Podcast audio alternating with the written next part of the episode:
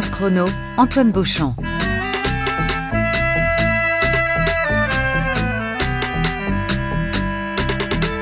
En 1962 paraissait aux États-Unis un livre capital dans l'histoire de l'écologie qui fit l'effet d'un séisme. Sobrement intitulé Printemps silencieux et signé de la main de la biologiste Rachel Carson, cette enquête rigoureuse démontre les dégâts causés sur l'environnement et les espèces vivantes par l'usage massif des pesticides. Science Chrono tend l'oreille à cette alerte scientifique lancée il y a 60 ans et qui résonne encore très fort aujourd'hui. Bonjour Valérie Chansigo. Bonjour. Vous êtes historienne des sciences et de l'environnement et chercheuse associée au laboratoire Sphère. Merci beaucoup d'être avec nous aujourd'hui pour parler de ce livre Printemps silencieux qui mit en évidence auprès d'un large public les risques pour la nature et notre santé des pesticides et qui eut l'effet d'un véritable électrochoc aux États-Unis. Avant de discuter de tout cela et pour commencer ce nouvel épisode de Science Chrono, écoutons la voix de celle par qui tout est arrivé et qui reste l'une des figures majeures de l'écologie, Rachel Carson, l'autrice de Printemps silencieux. On l'entend dans le documentaire The Silent Spring of Rachel Carson, en français Le Printemps silencieux de Rachel Carson, directement inspiré du livre et diffusé sur la chaîne de télévision américaine PBS en avril 1963.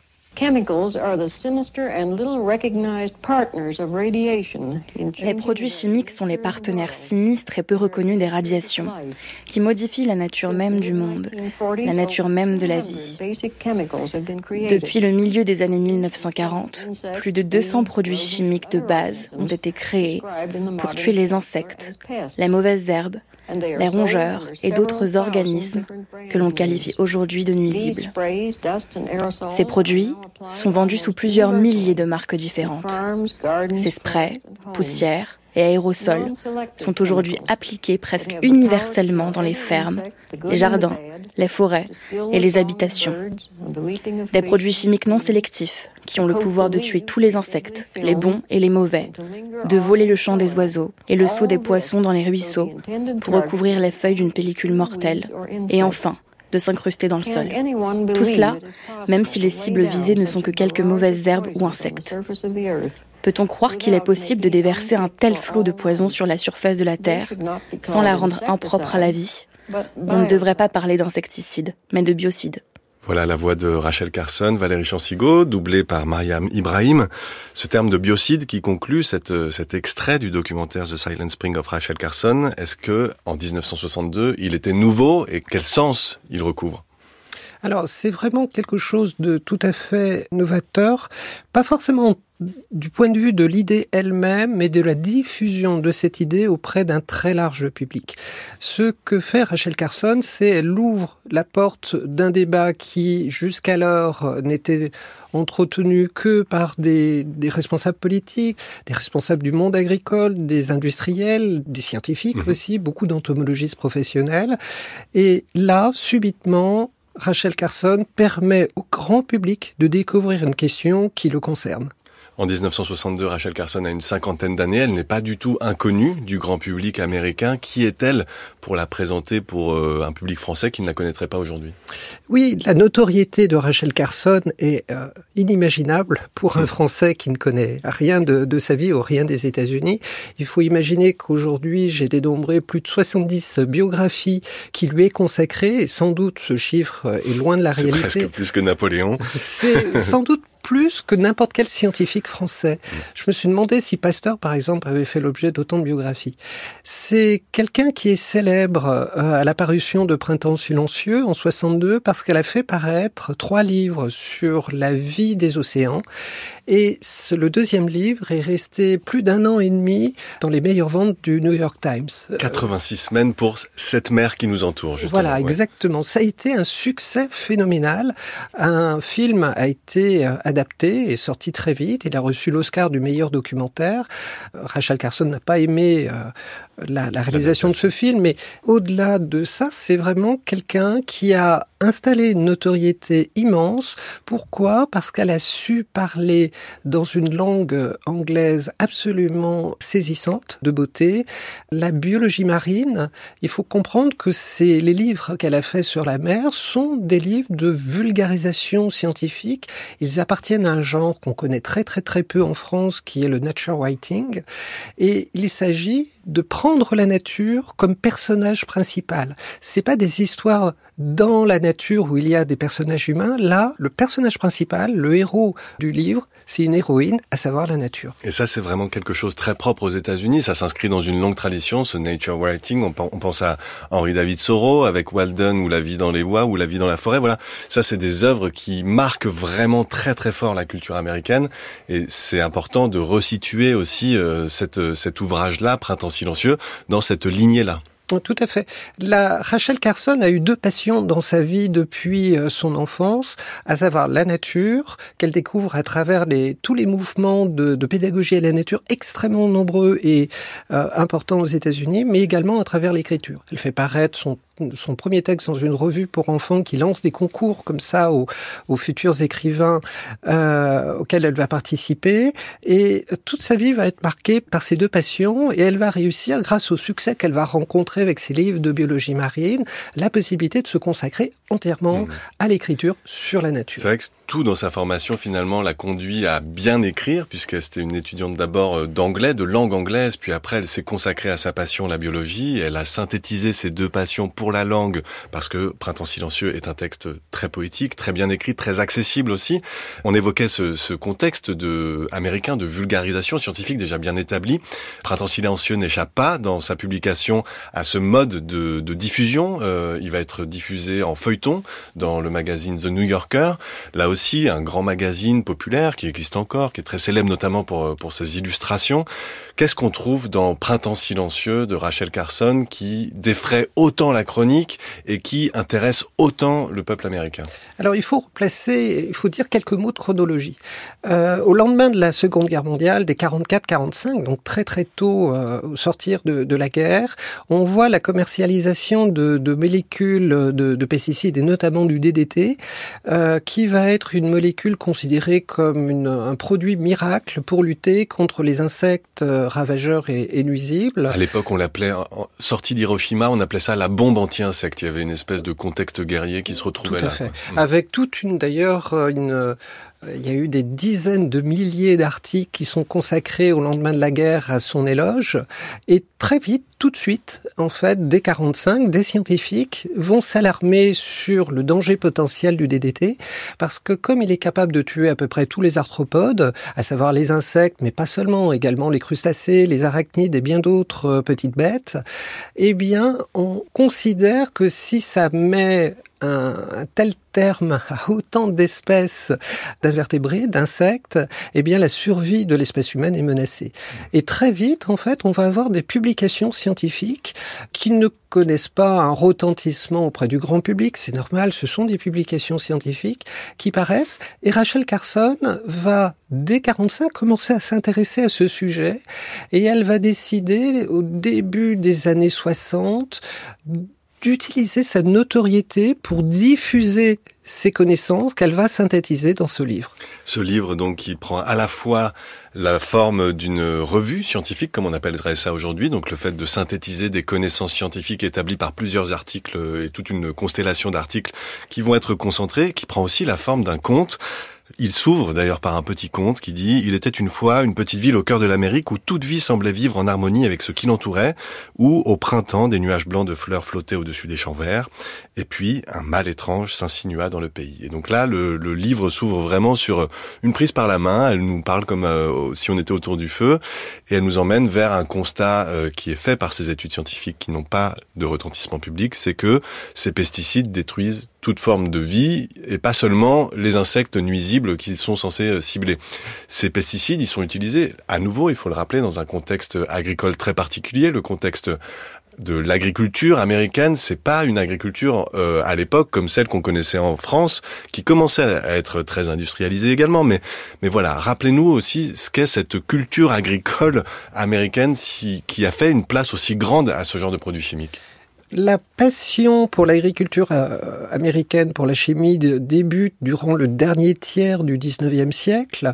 À l'époque, Élisée Reclus, le géographe anarchiste qui a voyagé, qui a beaucoup voyagé, notamment aux États-Unis, euh, va écrire euh, de, de, nombreuses pages consacrées à l'agriculture américaine qu'il décrit comme une agriculture dominée par la spéculation. Et en fait, la spéculation, c'est l'art et la manière de produire le maximum d'argent dans un minimum de mains. Et l'agriculture américaine a des particularités qui diffèrent radicalement de l'agriculture européenne, à savoir ce sont d'immenses euh, plantations, euh, souvent monospécifiques, et cette euh, particularité écologique de faire des, des surfaces absolument considérables avec une seule et même espèce. Souvent une espèce importée d'ailleurs, pas une espèce... La plupart euh, sont des espèces introduites en mhm. fait, ce ne sont pas des espèces américaines.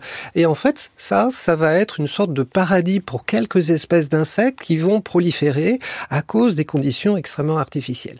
Les premiers ravages sont observés notamment sur le coton dans le sud des États-Unis. Les agriculteurs réclament des moyens les scientifiques de l'époque répondent, bah, c'est très simple, il faut faire de la polyculture.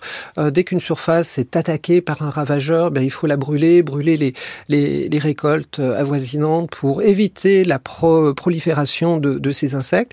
Et les euh, cultivateurs refusent. Mmh. Ils veulent pas, euh, ils veulent faire du coton parce que leurs parents faisaient du coton. Il n'y a pas de raison qu'ils ne fassent pas du coton. Mmh. Et ils vont expérimenter énormément de choses. Par exemple, ils vont utiliser des fils électriques pour électrocuter les larves qui vivent dans le sol. Évidemment, ça n'a aucune efficacité. Et à cette époque, il y a une passion qui se met en place pour des produits chimiques à base d'arsenic. Vous parliez de ces scientifiques qui proposent des modèles alternatifs, mais il y a aussi d'autres scientifiques, des entomologistes. L'entomologie appliquée à une très grande force aux États-Unis. Ce sont des scientifiques qui justement mènent des travaux de recherche pour développer main dans la main avec les, les industriels de la chimie des produits qui vont pouvoir euh, attaquer ces nuisibles.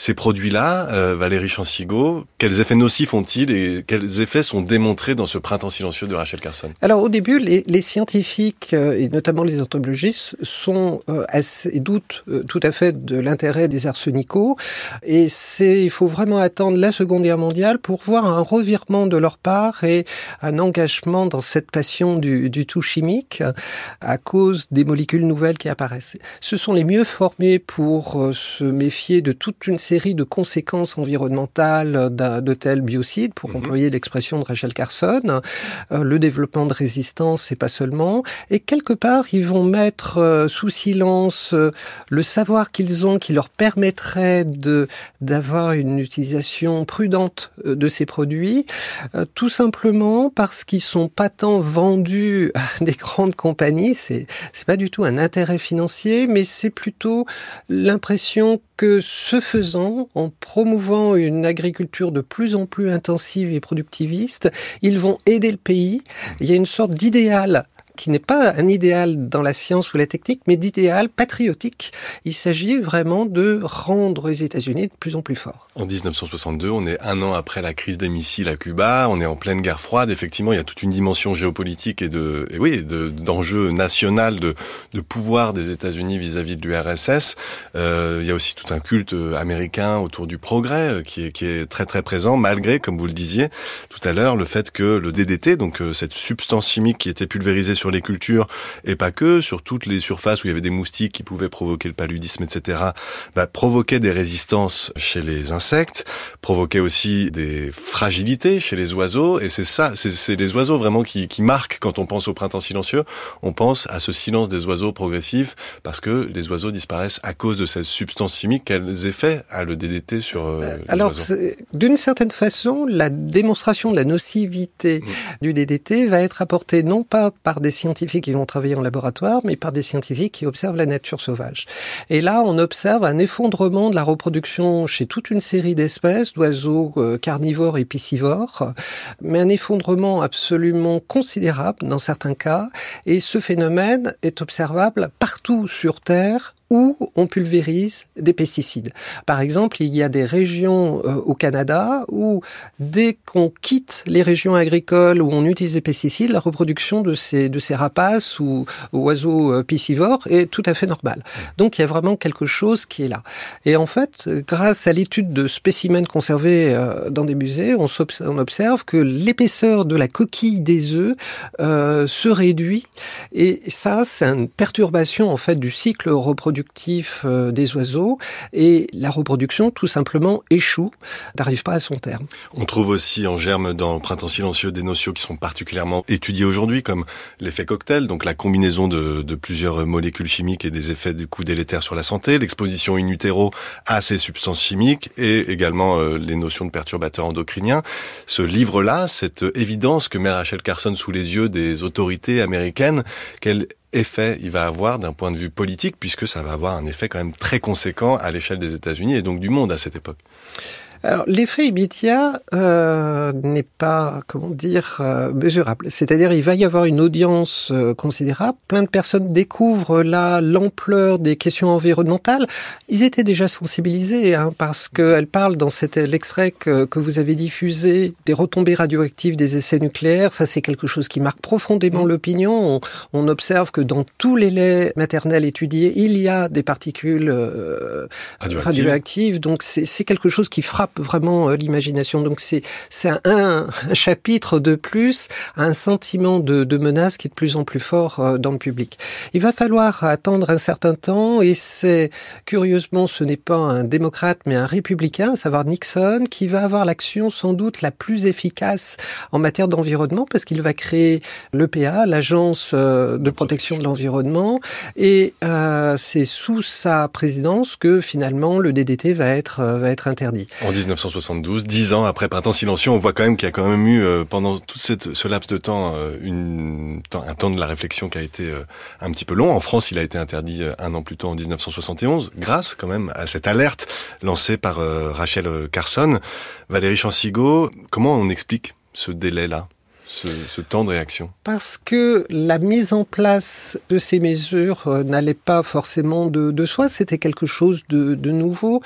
Pendant longtemps, lorsqu'il était question d'insecticides à base d'arsenic, les industriels, les politiques, les agriculteurs ont lutté durant l'entre-deux-guerres pour éviter la mise en place de, de mesures trop euh, contraignantes. Et donc on va retrouver ce même type d'action dans les années 60. France Culture, Sciences Chrono, Antoine Beauchamp. Il faut parler aussi, Valérie Chansigo, quand on parle de Rachel Carson et du printemps silencieux, de la campagne de dénigrement euh, particulièrement virulente euh, qu'elle a subie. Euh, je prends des, exemples. On l'a, on l'a qualifié de folle anti-progrès.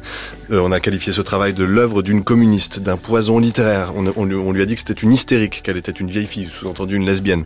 la campagne, cette campagne-là, elle prend sa racine où Et est-ce qu'elle a eu un, effet sur la popularité de ce livre? Livre Printemps silencieux alors c'est difficile de, de, répondre si euh, cette campagne a eu un, un effet. Alors j'imagine que sur la vie de Rachel Carson, ça a dû être particulièrement difficile, d'autant qu'elle était malade à la parution de son livre. Elle a un cancer du sein qui a été mal diagnostiqué. Qui l'emportera deux ans plus tard d'ailleurs. Et ça a dû être pour elle quelque chose d'assez redoutable.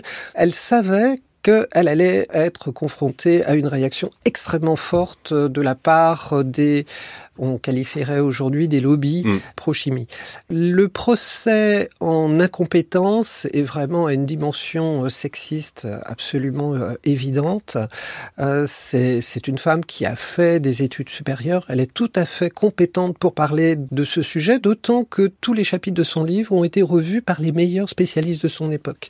Donc elle s'est entourée de toutes les protections possibles et imaginables pour faire que son, son livre soit inattaquable. C'est un modèle du genre, quoi. Elle s'est blindé euh, scientifiquement pour que son livre ne soit pas du tout contestable. Tout à fait.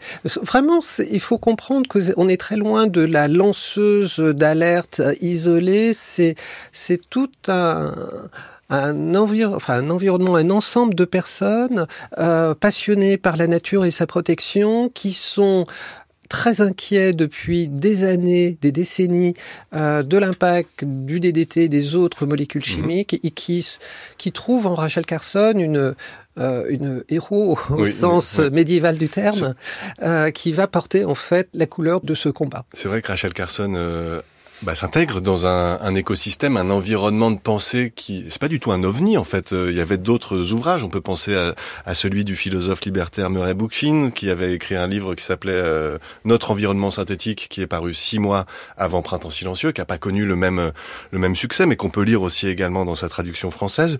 Euh... Il y a un autre livre qui est paru deux trois ans avant sur le même sujet, mais Rachel Carson encore une fois va bénéficier de sa notoriété et de son talent euh, de passeuse voilà, son talent d'autrice et de vulgarisatrice. Oui, parce qu'elle avait fait aussi, ça on l'a pas dit, mais elle avait fait aussi des émissions de radio euh, pour euh, lire des extraits de son précédent ouvrage Cette mer qui nous entoure on revient à cette euh, campagne de dénigrement particulièrement violente. Elle est étonnante, elle est doublement étonnante parce que, en plus, le livre Printemps silencieux est modéré. À aucun endroit, on ne voit Rachel Carson dire il faut mettre à bas l'État capitaliste et son suppôt industrialo-chimique. Comment est-ce que du coup euh, on peut expliquer ça? Elle appelle à de la modération et de la prudence, c'est-à-dire elle souhaite que euh, l'usage des pesticides soit fait de façon plus modérée. Elle n'appelle pas en fait à l'interdiction totale de toute forme de pesticides. Elle dit simplement qu'il faut arrêter de les utiliser avec aussi peu de discernement.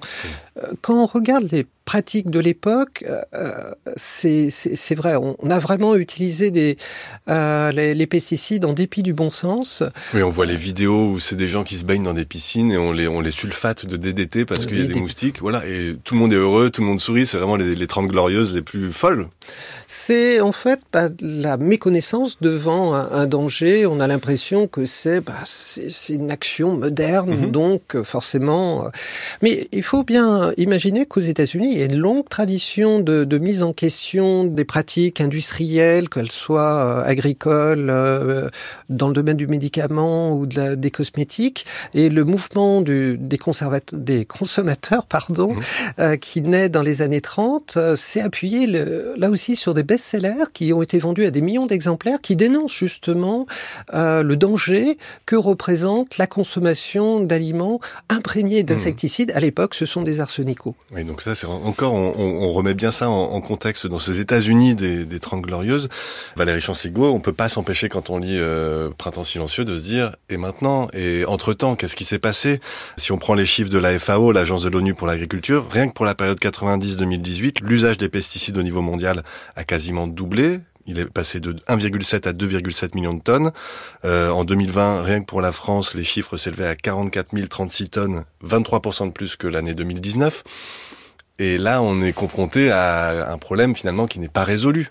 Il y a une sorte de paradoxe, c'est-à-dire qu'à la fois on n'a jamais autant promulgué de lois, de décrets, de conventions, de traités euh, concernant l'usage des, des, pesticides, et jamais on a autant utilisé les, les, les pesticides. Il y a une sorte de, de contradiction, mais on retrouve une explication dans l'ouvrage même de Rachel Carson, parce que elle adopte le point de vue de la biologie, de la biologie, de l'écologie, mmh. c'est-à-dire le devenir d'une molécule en particulier dans l'environnement et ses conséquences. Elle n'étudie pas, mais pas du tout, euh, pourquoi on utilise des pesticides, qui sont ceux euh, et celles qui utilisent des, des pesticides, souvent d'ailleurs au, au, risque de leur vie. Là, les pesticides, les premières victimes sont les agriculteurs. Mmh. Euh, et ça, c'est quelque chose qui manque complètement. Une analyse en fait qui serait à la fois sociologique, politique, euh, historique, euh, permettant de comprendre réellement la nature, pourquoi en fait on s'est orienté vers une lutte chimique.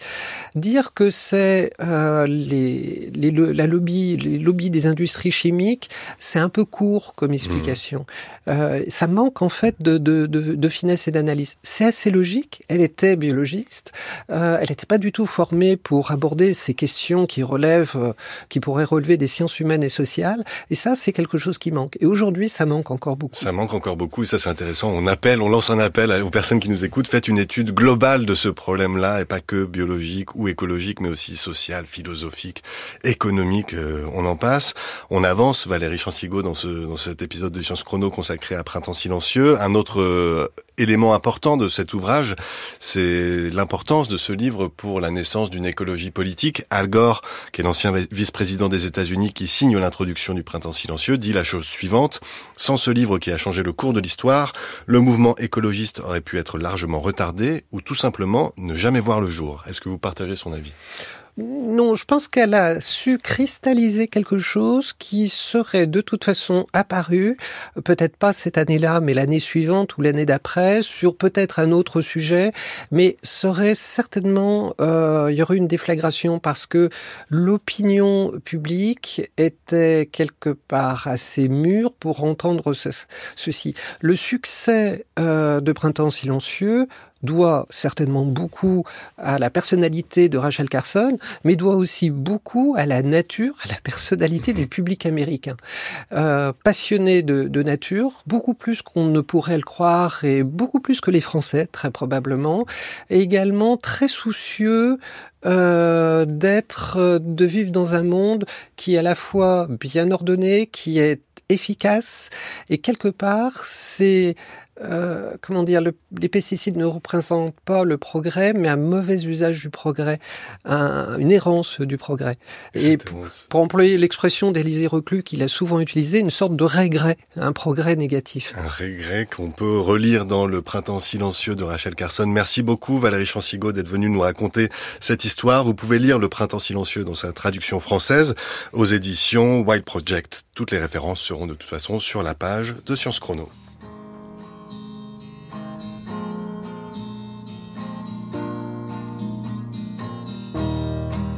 Too many birds in one tree.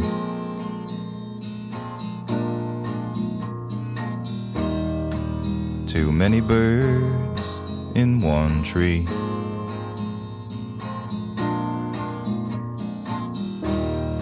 Too Many Birds par Bill Callahan pour retrouver les nuées sonores d'oiseaux qui nous manquent en cette fin d'émission car oui, Science Chrono c'est déjà fini. Merci beaucoup à Mariam Ibrahim et à Olivier Bétard à la réalisation. Merci à Sabine Dahuron de l'INA, notre partenaire, pour son aide dans la recherche d'archives et merci à Nicolas Bonnet aujourd'hui à la technique. And one more bird. Then one more bird.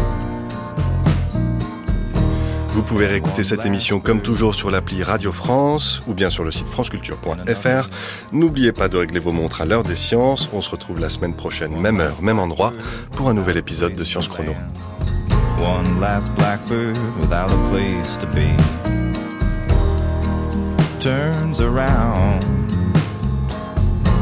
in hopes to find the place it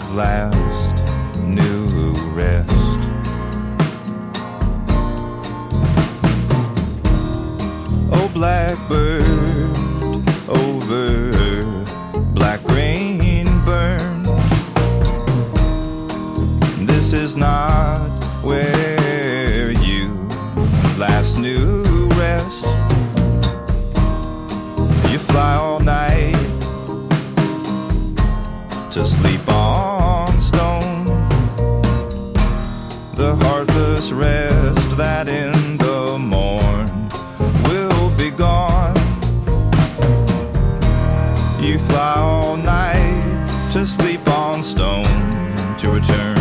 tree with too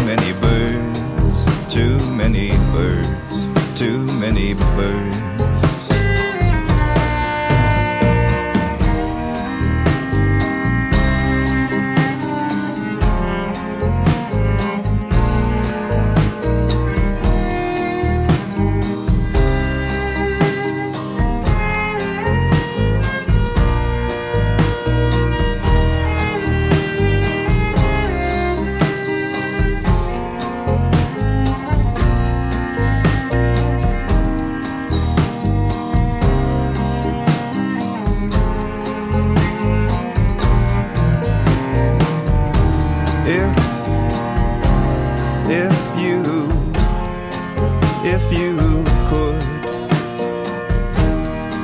if you could only.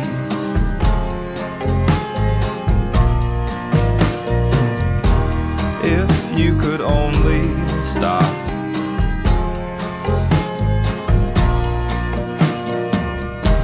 If you could only stop your